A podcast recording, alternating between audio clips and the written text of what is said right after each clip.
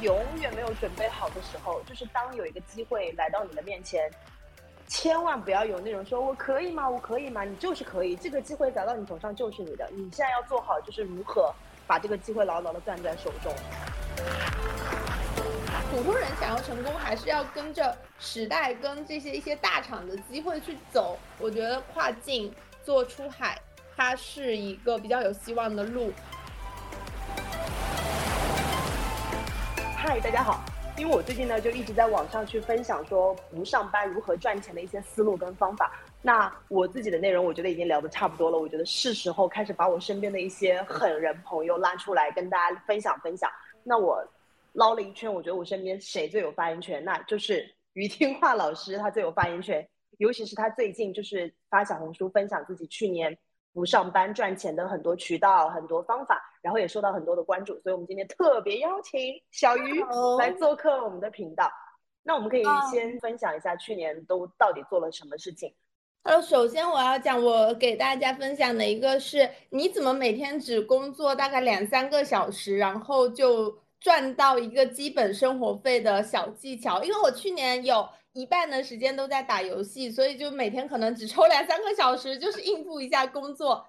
但是不需要上班。我过去两年的一个工作状态，基本上是我会做一部分的媒介投放的工作，就是帮一些品牌的朋友在呃抖音、还有小红书、还有这个微博这些渠道去做一些内容投放，然后还有一部分的话是我自己是在写剧本杀，然后。跟一个工作室有合作，然后去年是发行了一个剧本杀，然后赚的是这个稿费。哎，这个不叫稿费，这个叫分分佣，因为这个部分可以一会儿讲。呃，然后还有一部分的话，就是自己嗯，也是也是一些些小博主吧，就是赚赚一点点小合作的钱。但是因为就是个人洁癖太强了，所以这方面不是很赚钱。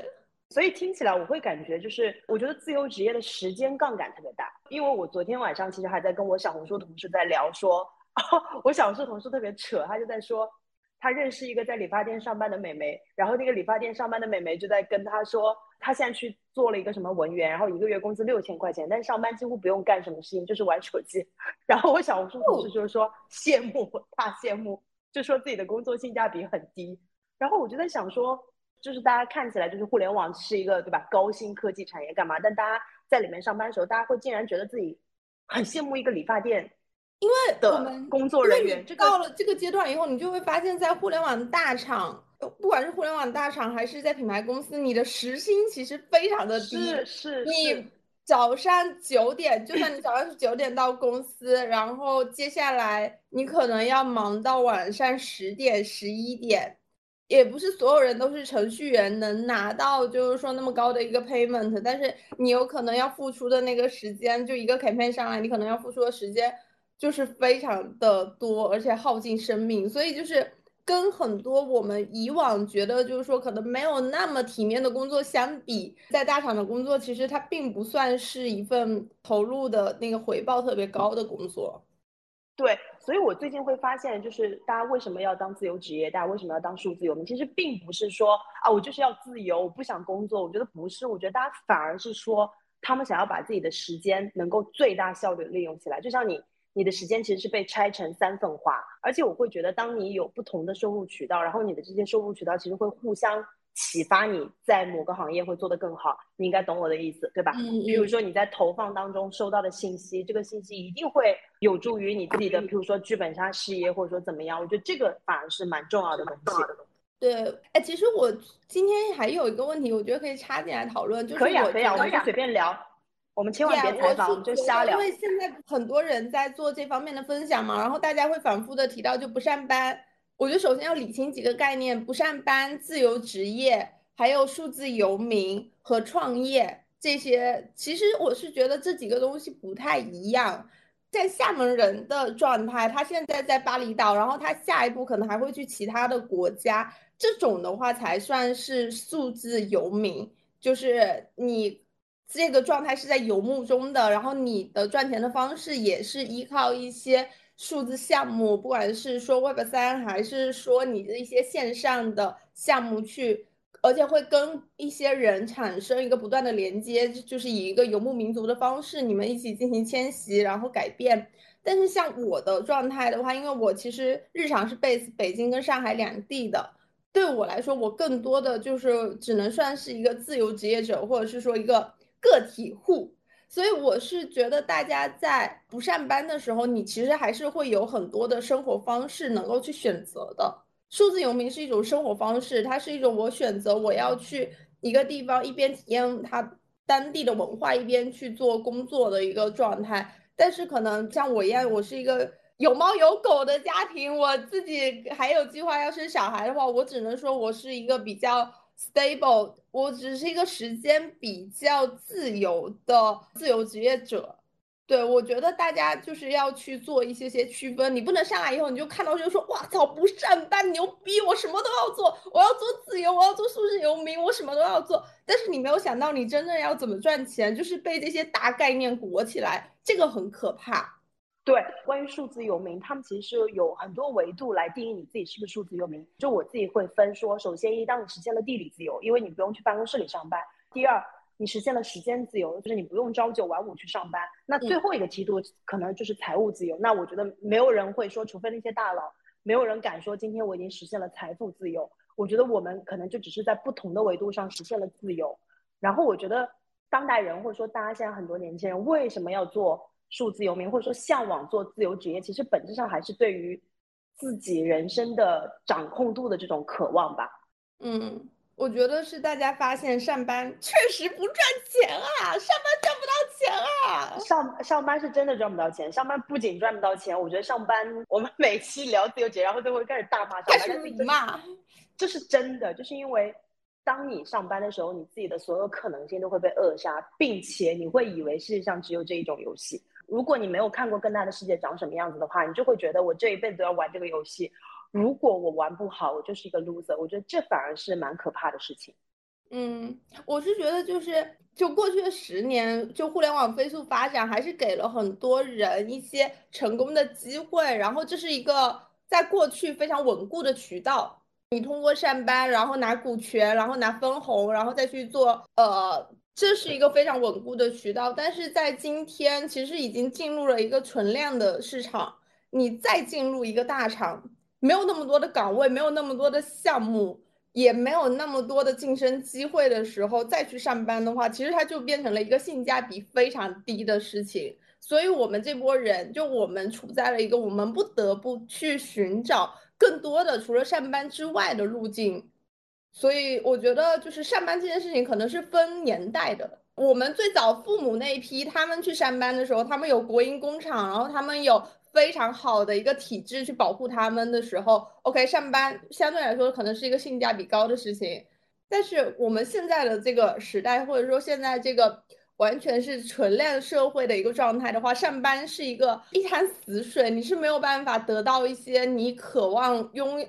拥有的一些回报的。对，这个才是为什么我们这波人必须要出来的一个根本原因。或者，我觉得上班这件事可能是当你是一个大学生，然后你刚出入社会，我还是觉得你们需要上个班，就是你起码你需要社会教你做人。我记得我刚上班的时候脾气特别暴，就是 逮到谁就要跟谁杠，就干嘛干嘛。我现在完全就是你是爹，我把你送走，我可以早点下班。你给我的这份钱就包括了我的精神损失费。我现在我我现在会觉得说上班是一个积分赛，当你在这个积分赛当中拿到的积分都过了，譬如说资源、人脉、工作能力，然后组团打怪的能力，我觉得当你的这些积分都到达一个 level 之后，我觉得你就完全可以去下一个地方闯关了。但是我我其实是不建议所有人就说哦，我一出来社会我就要闯荡，我觉得大概率会饿死，除非你天赋异禀，对吧？嗯，我觉得我的前几份工作，就是我最早的实习工作是在凤凰网，然后我第一个老板是英国报姐，然后我在这两份工作里面的话，对我的媒体训练，对我的写作能力的训练还是非常重要的，我的很多职业习惯也是。在当时跟一些很好的老师养成的，就是大部分工作最开始的那个薪酬都是持平的，所以要选择的反而是说你觉得资源可以拿到资源最多的，或者是说能够给你带来职业训练最多的这样的地方。而不是说我看这个地方非常的 fancy，我看一些博主工作室非常 fancy，我进去给博主当助理，我能跟他见更大的世界。我靠，你给博主当助理的话，你干到死，你都只是他的助理，除非你真的混成他的商务，你去替他对接客户，那你可能还能拿到一些资源。但是大部分情况之下，你就是生活助理，对。就这个东西，我其实非常非常同意你的观点，是因为我呃要在拿一条 offer 的时候，我拿了一个化妆品公司，就那化妆品公司不是什么大品牌，但是因为它不是大品牌，所以它愿意给我很高的薪水，所以我那个时候你知道刚刚大学毕业，我就在想说多好几千块钱呢，但最后还好我选择了那个薪水不高，但是其实是给了我很多职业训练的那个公司，而且我我跟你有非常有同感，就是因为我现在在做自己的内容，我也会发现。其实我现在学习到的很多东西，我现在很多在运用到的工作能力，其实还是过往工作给我训练得来的，不是我在巴厘岛，我在什么地方别人教给我的。巴厘岛只会教教你怎么把毛巾叠成大象。想学教教我好吧，我我就想学这个，这看起来很厉害。我可以在 YouTube 上找视频给你，我还没学会。我们两个比赛，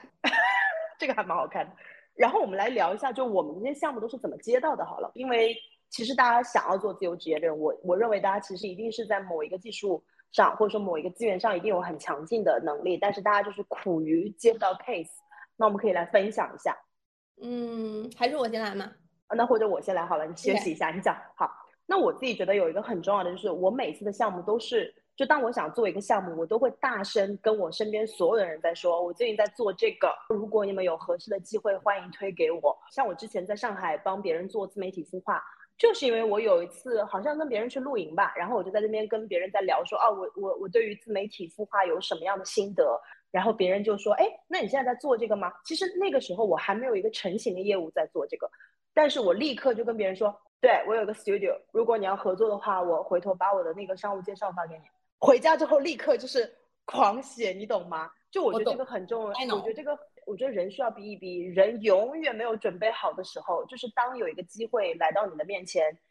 千万不要有那种说我可以吗？我可以吗？你就是可以，这个机会砸到你头上就是你的。你现在要做好就是如何把这个机会牢牢的攥在手中。所以后来那个单子也给我带来蛮高的报酬的，我觉得哦很好啊，不是做不了这个事情啊，对吧？如果我要总结我的两个方法，就是一大声的跟所有人说。而且，因为我觉得机会就是这样的，就譬如说我跟你认识，然后如果你要做一个什么事情，我有个机会，我会很愿意给你啊，对吧？然后这是第一点，然后第二点，我觉得没有什么准备好的时候，机会来到你的面前，它就是你的，你要想办法，就是怎么把它拿到。我觉得这是我的两个自由职业接项目的小经验。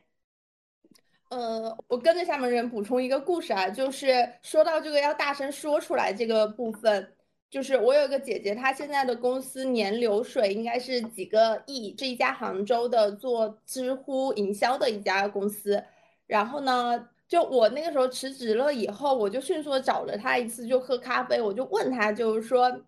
呃，姐，你这个项目都怎么来的？我现在有点焦虑，我不知道怎么办。然后她说，你记不记得我的第一个项目是你给我的？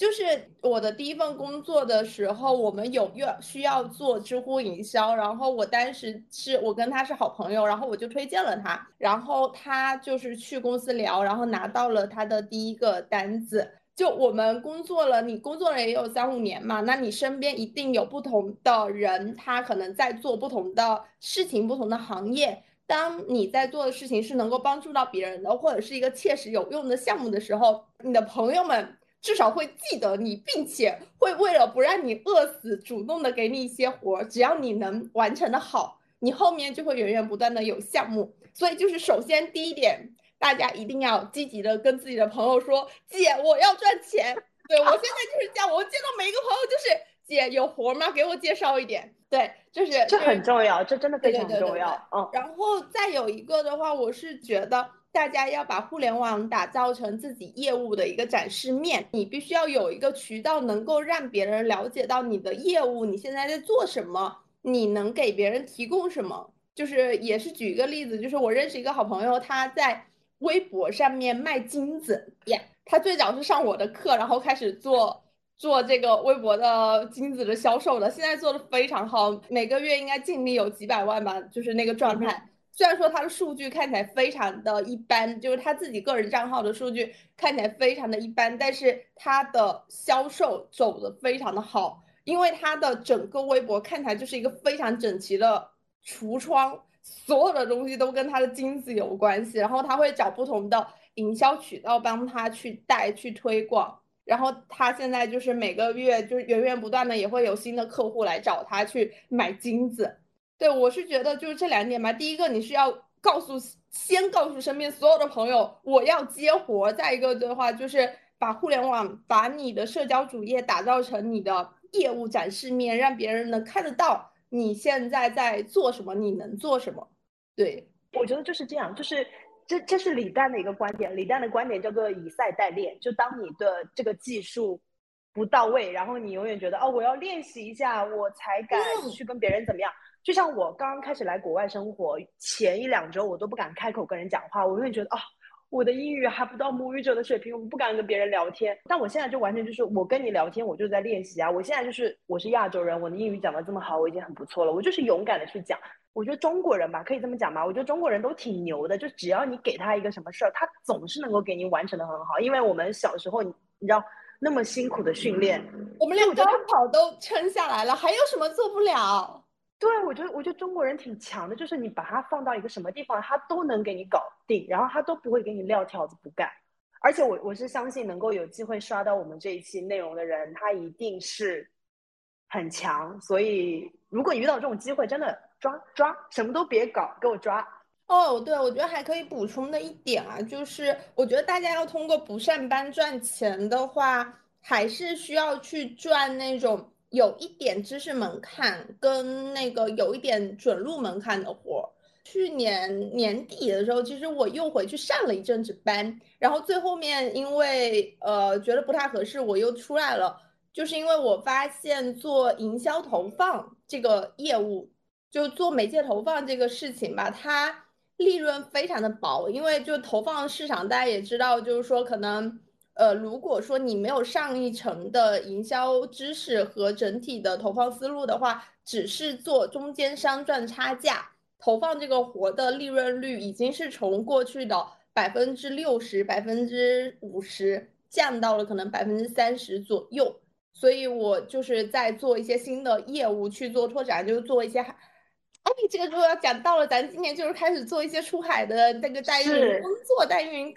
课程。对，就是发现这个是一个有门槛的事情，它要求你对海外的业务了解，要求你对就海外内容了解。所以我就是从一个比较卷的生意里面切换到了一个可能门槛更高，然后我可以就是收费更高的一个项目。对。对我我也非常同意听话老师这个观点，就是我觉得不上班赚钱的时候，千万不能接那种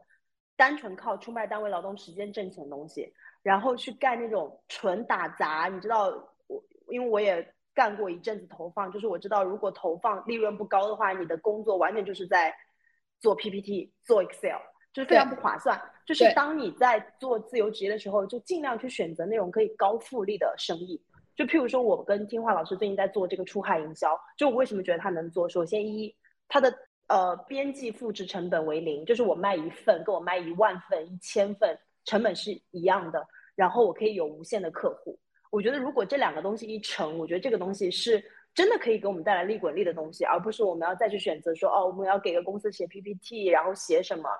哎，就是就投放这个生意，真的大家不要做了。就是星图、蒲公英、花火这几个平台已经把那个报价搞得全公开透明了。你拿返点又有这个法律问题，拿返点多危险啊！就是哎，这个生意这个生意不好，你要你要换去做那种就是真的能给你带来，一个是能够成为你自己的个人资产，然后再有一个的话是能够帮助到你去获得就是。被就它应该变成一个被动资产的一个东西，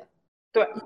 那我现在就觉得，那我现在要找到一条真的我觉得性价比很高、很划算的项目，然后持续去做，而不是把所有的精力都用来做这个做那个。我觉得这个是，如果你是自由职业的话，这其实是不大好的。就是你要选择多，但你的选择多不意味着你什么活都要接。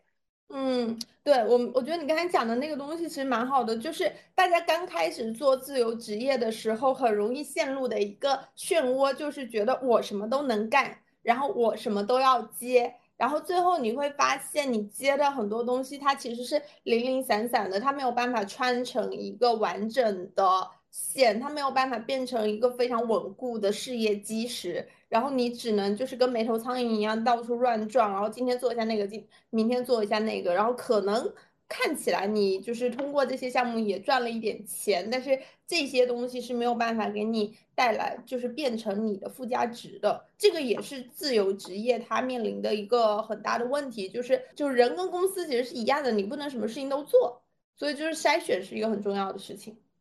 对，所以我为什么会建议，就是如果你要当自由职业，你先。攒够一定的钱吧，就当你攒够一定的钱，你就不会有那个生存焦虑，而是会塌下心来说，我将来到底要做什么？就这个东西对我来说是持续回报的东西。就这个东西，我们肯定没办法给一个迅速的答案，但是这是非常非常重要的，以及可能你需要通过 来付一些学费，或者说吃一些亏，才能够慢慢知道的。我觉得人要就给自己留半年的。半年到一年的生活费，你的你把你自己那一年的那个房租或者是房贷这些东西这部分的钱留出来，然后你再去摸索，就是自己到底适合做什么，然后然后搭建一个系统去为自己赚钱，然后可能也是通过就是说像厦门人老师这种不断的出去跟人 social，然后不断的聊天来确定自己的核心业务，或者是像说我这种就是试验了两年的时间，发现自己什么东西最适合。哇，我真的是哦，玩了两年。我觉得刚开始当自由职业就是一个先分散再聚焦的过程，就是因为其实我也什么都做。我其实五月份从小猪离职，然后那个时候先还做了一个 Web 三大会，做了两个月。然后我觉得那个东西我不感兴趣，就是所有人都在说它是趋势，但是我不感兴趣。所以当我不感兴趣的时候，我不会在这个地方有收收获。后来我又做了，譬如说，我又跟我朋友，我们想要做一个出海 MCN，我们觉得，哦，既然我们在国外，我们又能够认识到这些国外的 KOL，为什么不帮助国内的品牌来牵线？然后做了一阵子，我也会有跟你一样的感觉，就是我在干嘛？我如果做这件事的话，我为什么不给一个公司上班，对吧？就是刚开始我还在疯狂接广告，但我后来也会发现，就是接广告，你给了我这笔钱之后。这个东西对我的未来有什么帮助吗？没有，就是它只服务于那个 agency 或那个品牌写了一个周报，就就这些东西，我后面就会发现都没有意义。所以我现在就是在渐渐的聚焦。我觉得每个人都需要那个先探索的过程，先对吧？先排除的过程，不然的话，你你不知道什么是真正适合你的。就大家都是普通人，不可能就是说一步到位，你肯定要先去。就摸索一遍，或者是说先浪费一点时间，然后你最后才能找到就是什么东西是真的适合你的。对，我觉得浪费时间很重要，因为大家以前在公司里面上班的时候，大家就会觉得我这两个月我一定要把我 OKR 完成，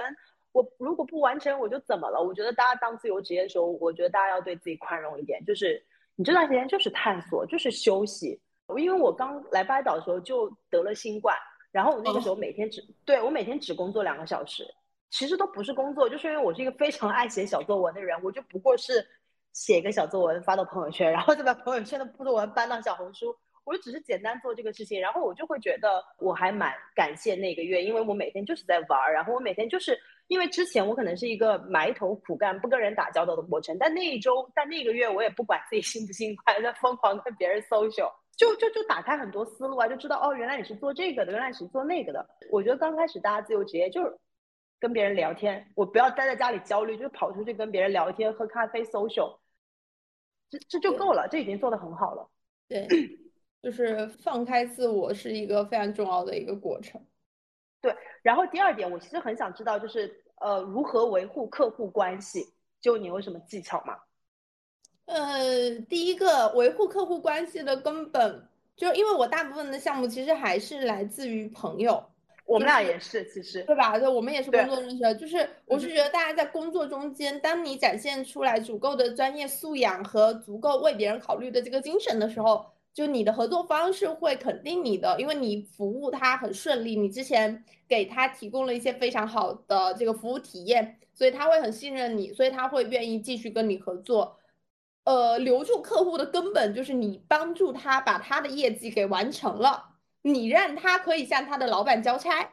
，OK，他就会继续信任你。然后接下来我们再去谈，就是什么人情关系，我跟这个人维持了非常好的 bonding，我们可能隔一段时间会有一些这个 catch up，我们可能隔三差五会还会见个面聊聊天，这个是一个部分。但是核心一定就是说，你当他交给你一个活的时候，你能够完成的，就是也不用求你完成的特别好，但是你要求能够帮助他，让他给他的老板交差。这个是我觉得是关键中的关键吧。你我昨天听了一个非常荒谬的故事，就是就我昨天在跟朋友聊天的时候，我们就聊到，就是说认识的一家 MCN 公司去年就是广营收掉了非常的多。之前有个品牌找那家 MCN 投放的时候，呃，数据转化特别的差，然后呢，他们就去找当时对接的商务，就说啊，能不能帮忙再代转一下？然后那个商务回了他们一句非常牛逼的话，就是啊。我们不管转化这一块的，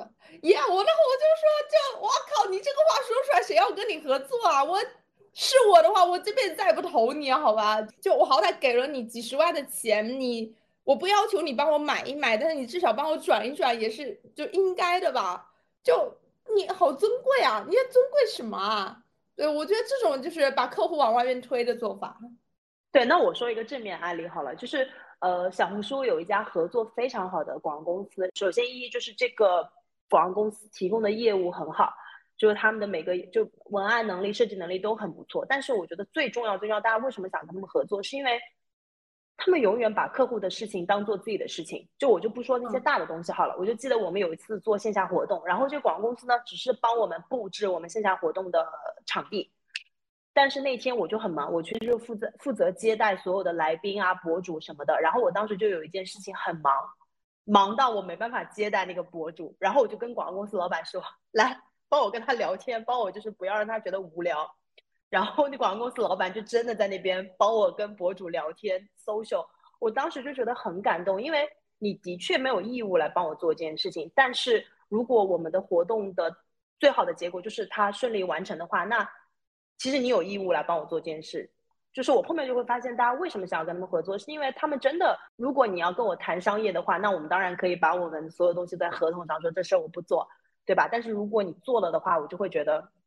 下次有机会我们还在合作。其实这跟这也不是公司跟公司，我觉得个人跟个人也是这样，就是就像我们俩之前所聊的，就是在你合作的时候，一定记得总是让自己吃亏。对吧？就是愿意多付出一点。对对对，甚至我会觉得，当你麻烦别人，或者说别人麻烦你的时候，这就是关系的开始，对吧？就你欠我一次，那我欠你一次，那我们其实下次就像吃饭，就像我吃饭，其实不大会 A A，我通常都会说你请我一次，那好，那下次你也给个机会让我。对对对，我觉得这这就很好。我觉得我觉得可能现代人有的时候愿意算的太清楚，他们就是不愿意吃亏。或者说干嘛？但是我自己觉得这一套其实不符合东方哲学的。就是大家做自由职业，其实也是做生意嘛，就做生意就是小老板是人情。我们不要讲创业这种词好吗？大家把创业那一套抛到一边。你不是创业，你就是做小生意，你就是赚钱，你就是与人为善，想办法赚到一些钱，就是要靠你跟别人处好关系。所以情商确实很重要。会不会沟通？会不会做事？对，那说到这儿，我就分享一下，我觉得我的一些发微信小技巧好了。比如说，对方要给我邮寄个东西，你知道，很多人当他回信息的时候，他就会回姓名、电话、地址三段。那我其实知道，他把这个信息他要给一个人，或者说复制一个 Excel，他就要一键粘贴。所以你给的时候，最好也就是把它变成一个完整一行。完整的格式，他如果直接给快递的话，他可以一键转发；他如果给 Excel 的话，他也可以一键粘贴。这其实本质上就是，当你在跟对方合作的时候，其实你是要预测说他拿到你的这个信息，他下一步要做什么，然后你提前来满足他下一步的那个预期。这样的话，通过小事，对方就会觉得哦，你这个人很好合作，合作很顺畅，对吧？就是降低别人帮助你的那个成本，你。要去求人的时候，你就是告诉别人，就是说我遇到了什么问题，这个问题是一二三，我现在需要你帮我做什么？这个东西里面有一二三，你能不能去选？如果说你帮我做了 A 的话，我会非常的感谢。就是大家用这种，就是一些些小的，多为别人考虑一点嘛，你会得到很大的反馈。对，就包括再说到一点，就是把自己的需求说到很明细，是因为呃，我原来在工作的时候，我是我们组的那种黄金 BD，就到甚至最后，就我不仅是在帮我们组做 BD，我在帮我们整个大的部门做 BD。但是我会发现有一些非常不好的案例，就是譬如说，他们就会跟我说，夏姐，我想要一个什么。然后就会发一个我要一个什么，然后我就会想说，这又不是我的项目，我不知道你的需求是什么。我其实是非常愿意帮我的朋友或者说同事去链接资源的，但是我非常非常讨厌那种给我发了一句话说我要一个这个，我心里面想说，我又不知道你在做什么，我要一个这个，我发给谁啊？对吧？就是我觉得大家在说需求的时候，不仅是让别人给你链接资源，你跟别人去发这个信息的时候，你要把对方当做一个傻瓜。就对方就是一个傻子，他什么都不懂，你要把所有的信息都罗列给他，扔到他面前，因为大家其实都挺忙的，大家不会收到一个信息说看到一个 A B C，然后他会去上网去搜 A B C，他不会的。其实就是当你在求人办事的时候，你尽可能在你这一步做到把对方的门槛降到最低，这样的话对方就没有什么难度在帮你。我自己做过一个最夸张的，就是因为我那个时候老是要去认识品牌，认识什么资源方，什么有的没的，然后我大概就知道某一个人。他认识那个资源方，然后我在找他之前，我会用他的口吻写好那个信息，就是以他的口吻发给资源方的那个信息，我帮他写好，我就会先跟他说：“嗨，我也感觉到你事情。”对我说：“嗨，我知道你认识什么什么品牌，能不能帮我连接一下这个文案？我帮你写好了，如果你 OK 的话，你帮我转发就好。”所以他就是看到你这个信息，他 OK，他转发，然后 OK 就拉群，不然的话他还要编辑信息，对他凭啥帮你写，对吧？而且有的时候，我觉得重要的是，其实我不知道你这个项目是什么，所以我还得一直来问，一直来问。那我 why 对吧？所以我觉得求人办事，你就是帮他预设他在帮你的所有的难度，然后帮他解决。这样的话，他就而且他会被你这些东西所吓到，然后就不得不帮你。对对，就是这一一一些些小技，一些些情感情感绑架小技巧的，就是说，对呀，哎呀，我跟你说，这些东西还是得上班才能学得会，真的。还是得要上几年班，还是还是得上几年 B 班啊，磨出来的。当你老板跟你说你做一个项目只有五万块钱预算的时候，你就不得不求人。哎，一些些眼泪就是出来了，都是上班的辛酸。但是现在发现自靠等到自己做项目的时候，一万块钱我都不愿意出。我能省则省，咱都是靠人情在江湖上混，能省则省，好不好？那其实聊完了这些之前，就聊完了一些大的准则。那我其实来分享一下，觉得现在有什么行业还是值得做一下的。好了，嗯，就是今年可能还值得做的生意就是三个，一个是新能源，一个是大健康，然后还有一个的话就是 TikTok 出海，就是整个出第三个就是出海营销。然后我昨天还这段时间在北京也见了很多。就是品牌，或者是说供应链，然后或者是说在做传统营销投放的公司、广告公司，大家都是觉得这三块产业是可能今年唯一还有钱，然后还有增长的一个地方。因为国内的现在整个市场情况的话，你做品牌已经是卷到极致，利润率低到吓人的一个状态。对，或者你在国内，我判断出来，你做品牌就是你要先有一大笔资金，然后先让这个资金烧，然后可能烧到一定阶段，然后就开始给你有，有有有一定利润的时候，然后你可能才会有开始的所谓净收入。但是很多中小品牌他们其实没有一开始没有这么大笔的资金，所以在国内其实做品牌很难。就像我在巴厘岛这里，其实跟很多数字游民在聊，很多中国的人他们现在就是在做跨境电商，他们就是会觉得哦。突然发现，在中国做生意很累，还不如出去。当然，做出海营销这件事，所谓门槛很高，就是你肯定要先学习一下，还有怎么样才可以。对，文化差异，这个都是很重要的东西。对我昨天见了一个朋友，然后他在跟我说，他之前呃一个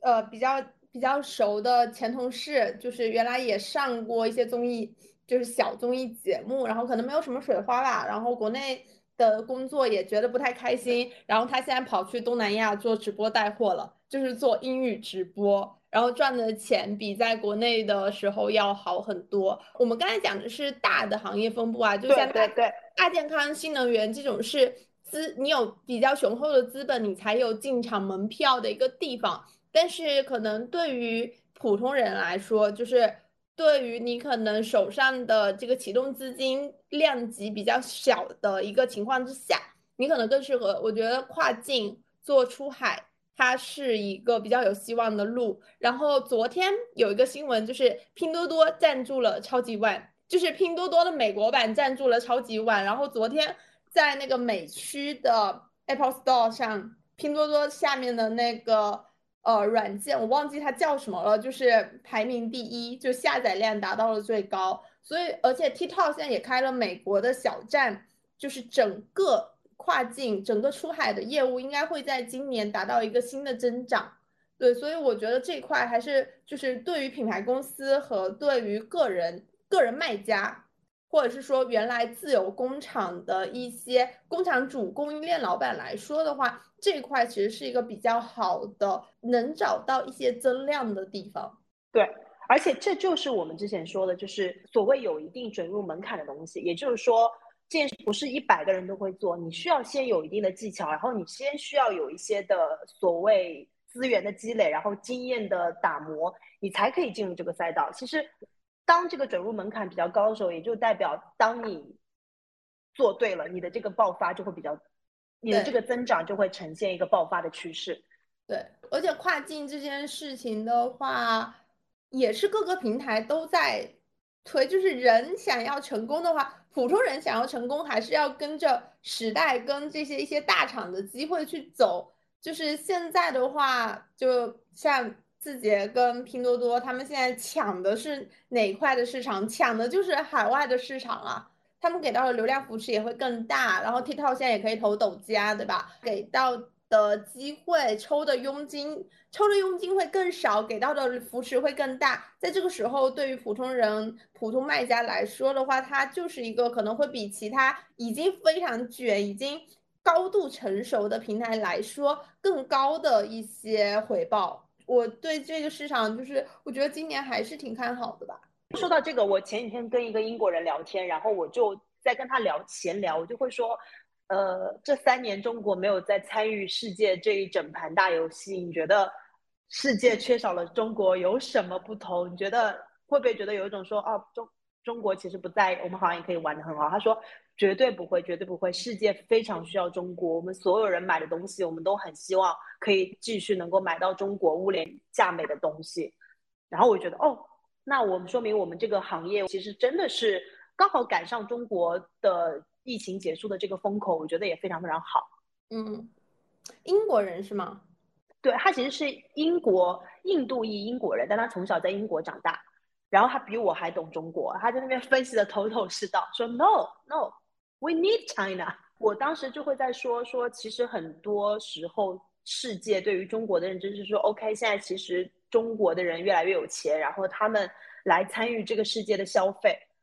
那我觉得其实中国不仅仅是在参与世界的消费，我觉得中国更多的角色就是在承担更多的制造的角色。甚至我还在问他说，那你会不会觉得其实越南、柬埔寨这些地方会渐渐取代中国的这些制造的世界角色的部分？他说不，中国就是。所谓生产链更完善，然后工人的技术更完善，然后货源更丰富，这些东西其实是所谓这些东南亚国家几年、十几年都没办法赶上的。嗯，我觉得还有一点就是中国的现在整个的产业，因为我们算是已经